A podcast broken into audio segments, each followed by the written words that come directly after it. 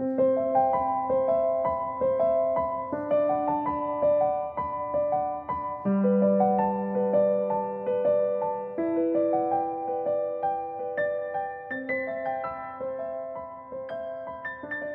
Wonderful Wizard of Oz, Volume 7 The Journey to the Great Oz, Chapter 8. That is a first rate idea, said the Lion. One would almost suspect you had brains in your head instead of straw. The woodsman set to work at once, and so sharp was his axe that the tree was soon chopped nearly through.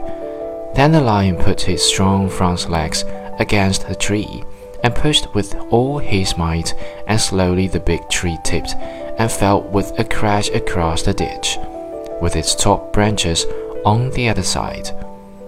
They had just started to cross the queer bridge when a sharp growl made them all look up. And to their horror, they saw running toward them two great beasts with bodies like bears and heads like tigers.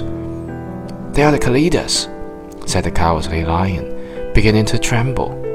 Quick! cried the Scarecrow. Let us cross over.